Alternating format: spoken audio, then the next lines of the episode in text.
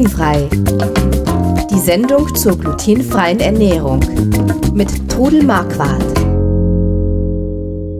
Hallo, hier sind wir wieder mit einer neuen Folge von Glutenfrei, dem Podcast rund um die glutenfreie Küche. Mit mir, dem Chris Marquardt und meiner Mutter, der Trudel Marquardt. Hallo. Hallo. Wir reden heute mal über Ostergebäck. Ist ja dann doch bald Ostern und viele möchten sich da irgendwas dazu backen. Bevor wir das tun, wie immer, den Hinweis, wir sind keine Mediziner oder Ernährungsberater. Alle Hinweise in dieser Sendung beruhen auf eigenen Erfahrungen und auf 20 Jahren Leben mit der Diagnose Zöliakie. Ja. Ja, liebe Frau Mama, wie sieht das Äh, aus mit dem Ostergebäck? Jetzt, ja. äh, da gibt's dann doch un un unterschiedliches Zeug, gibt's da. Ja, ich erzähle euch mal ein bisschen was drüber. Also in ein, gut einem Monat haben wir ja wieder Ostern und es gibt so bestimmte Traditionen zu Ostern. Zum Beispiel backt man ein Osterlamm. Mhm. Und da gibt's oder auch ein, manche machen einen Osterhasen, aber aus dem christlichen Gebrauch gibt's dieses Osterlamm zu Ostern und es ist eine Form, spezielle Form, die man dann auf den Kopf stellt im Backofen, wo dieser Teig reinkommt. Die besteht aus zwei Teilen und wird mit einer Klammer zusammengemacht, diese Form. Und da kann man entweder einen Rührteig oder einen Biskuitteig machen. Und da drin backt man dann das und dann Kurz, kurz zum Unterschied. Was ist der Unterschied zwischen einem Rührteig und einem Biskuitteig? Ein Biskuitteig, das sind nur Eier und ähm, Zucker und Mehl und ein Rührteig hat immer noch Fett drin. War das, war das nicht so, dass, dass der Biskuitteig, ich meine mich zu erinnern, dass man da mal aufpassen muss, weil der einem sonst irgendwie zusammenfällt? Ja gut, man muss ihn halt äh, locker, ja ja, man muss ihn schlagen. Also ich, ich mache den Biskuit grundsätzlich mit ganzen Eiern, Mhm. aber man kann beim Biskuit auch Eigelb und Eiweiß trennen. Das Eigelb mit dem Zucker schaumig rühren, das geschlagene Eiweiß darüber, das Mehl drüber sieben und locker unterheben. Wie das macht man locker unterheben? Ja, das wollte ich gerade erklären, das locker unterheben, weil manche schreiben, zeigen mir ein Bild von ihrem Biskuit und sagen, was habe ich falsch gemacht, weil der Biskuit ganz flach und hart geworden ist. Ganz wichtig ist, also sch- schaumig rühren, auch wenn ihr die Eier zusammen schaumig rührt, lange schaumig rühren. Also die Eier und der Zucker werden zusammen Eier und schaumig Zucker gerührt. werden zusammen schaumig gerührt, bis eine helle, cremige Masse entstanden Wie ist. lange also dauert sowas mit so einem Handmixer? circa zehn Minuten. Also oh, so lang. mach's in der Küchenmaschine, ja, ja, richtig kräftig schaumig schlagen.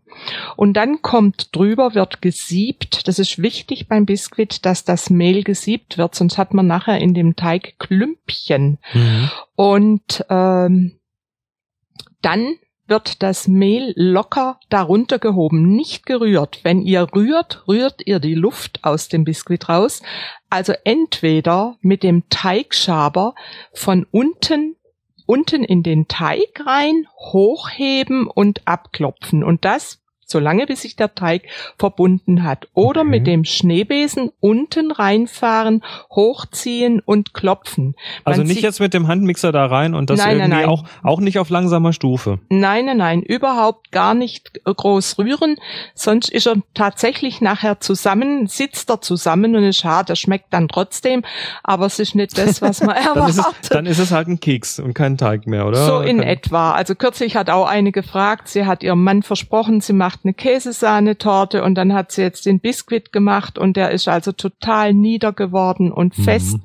Und was sie jetzt machen soll, ich habe ihr dann empfohlen, sie sollen halt mit irgendwas tränken, dass er feucht ist und trotzdem die Masse drauf machen, wenn man keine Zeit hat, einen neuen zu backen. Im Zweifelsfall irgendwie Alkohol drüber kippen, Ja, oder oder? Tiramisu draus machen oder alles Mögliche. Also Okay. es geht.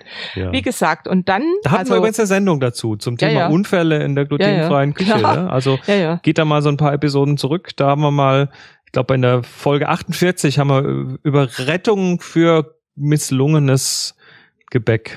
Ja, das besprochen. ist also ganz Also wichtiges Thema. man, muss man dann nicht in die Tonne treten. Wichtig absolut zu nicht. wissen. Ja. zerbröseln und was draus machen und also wie gesagt und dann back ich jetzt gerne zu Ostern, aber das machen viele ein Mürbeteiggebäck, da habe ich dann Osterhäschen und Ostereier, die ich ausstechen kann oder kleine Hühnchen und äh, ich mache da eben gerne diesen Teig mit Marzipan drin, weil der sich super gut verarbeiten lässt, ausstechen und auch mit Kindern gut zu verarbeiten ist. Und dann backe ich das Gebäck und ich verziere die dann gerne mit Glasur und mit Zuckerschrift und sieht also sehr hübsch aus auf dem Erzähl doch mal so ein bisschen, wie du das machst. Also du sagst jetzt hier Hühnchen und, äh, ja, und so, ausstechen. so Hasen ausstechen und Ausstechen. dann, die haben aber dann, die sehen doch dann nicht aus wie Hühnchen. Ja, die sehen schon aus wie Hühnchen. Die haben eine Hühnchenform. Das, und dann werden die eben ausgestochen, gebacken, glasiert und dann kann ich anfangen, das richtigen Huhn oder einen Osterhasen draus zu machen, indem ich Augen und den Schnabel mit Ah, okay. farbiger Zuckerglasur oder mit Zuckerschrift, gibt's ja auch in Tuben, verziere. Diese, diese Zuckerschrift, die man so im Supermarkt kauft, Ja. in Tuben, die ist in der Regel glutenfrei. da muss man halt durchlesen, aber die ist in der Regel glutenfrei. Das ist also Zucker und irgendeine Flüssigkeit drin Mhm. und kann man aber auch selbst machen, indem man eben äh, Puderzucker und Wasser oder Zitronensaft zu einer Glasur verrührt und ein bisschen Lebensmittelfarbe dazu gibt.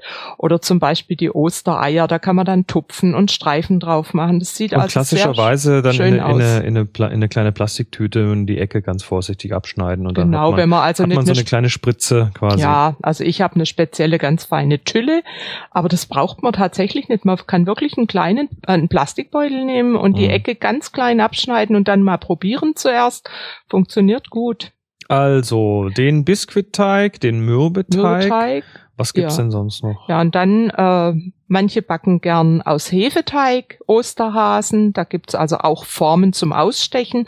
Oder man kann auch selbst sowas formen, zum Beispiel äh, aus dem Hefeteig eine Rolle formen und dann wie eine Schnecke und dann oben der Länge nach mit dem mit der Schere einschneiden, dass es Ohren gibt und nachher dann auch ein Auge draufsetzen. Das sieht ganz lustig aus. Da, da, ist das jetzt der gleiche Hefeteig, den ich auch für eine Pizza nehmen würde? Na, das ist ein süßer Ein Hefeteig. süßer Hefeteig. Ja. Was ist der Unterschied zwischen dem süßen und dem nicht süßen Hefeteig? Salz und Zucker. Also du Und- machst einfach in den süßen äh, statt Salz Zucker Ja, rein. Aber auch ein in- bisschen Salz muss da trotzdem rein, oder? Eine Prise Salz kommt immer rein und in süßen Hefeteig äh, gebe ich dann gerne noch ein Ei rein und ein bisschen mehr Butter. Der herzhafte Hefeteig, der hat dann Olivenöl und Salz und kein Ei.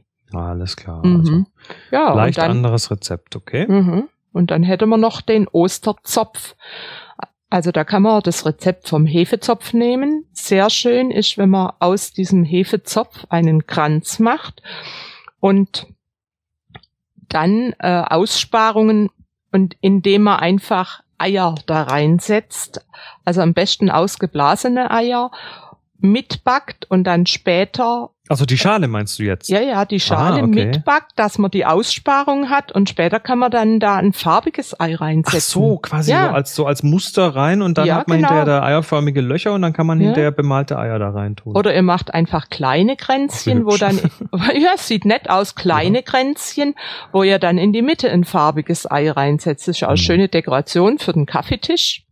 Klar. Jedem so ein Kränzchen hinzusetzen. Also da lasst eurer Fantasie freien Lauf.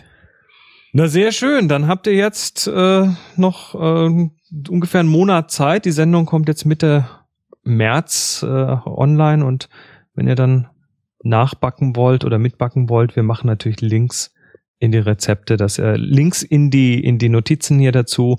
Also wer das anklicken möchte, der kann das dann direkt tun, zu den Rezepten gehen auf glutenfrei-kochen.de und dort dann auf dem Podcast. Mhm. Ich werde Ja. also auch noch solche Osterkränzchen, so kleine backen und sie euch dann im Zöliakie-Austausch vorstellen oder Mhm. vielleicht auch diese Häschen, dass ihr auch wisst, was Mach doch da mal Fotos davon und stell die mal ich, auf ja. deinen Blog zum Beispiel, weil es Genau gibt ja so. nicht nur nicht nur äh, Trudels glutenfreies Kochbuch, sondern Ja. es gibt auch deinen Blog. Da müssen wir vielleicht mal darauf hinweisen Mhm. und zwar auch direkt von glutenfrei kochen äh, von der Website.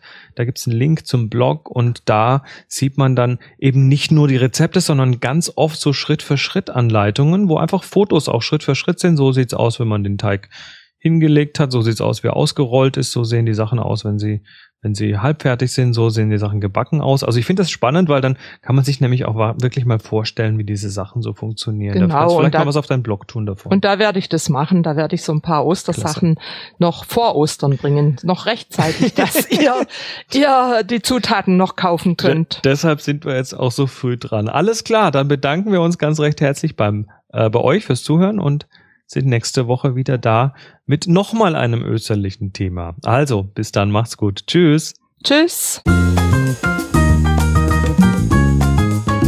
Sie hörten glutenfrei. Die Sendung zur glutenfreien Ernährung mit Todel Marquardt. Über 900 glutenfreie Rezepte und weitere Informationen auf www.glutenfrei-kochen.de.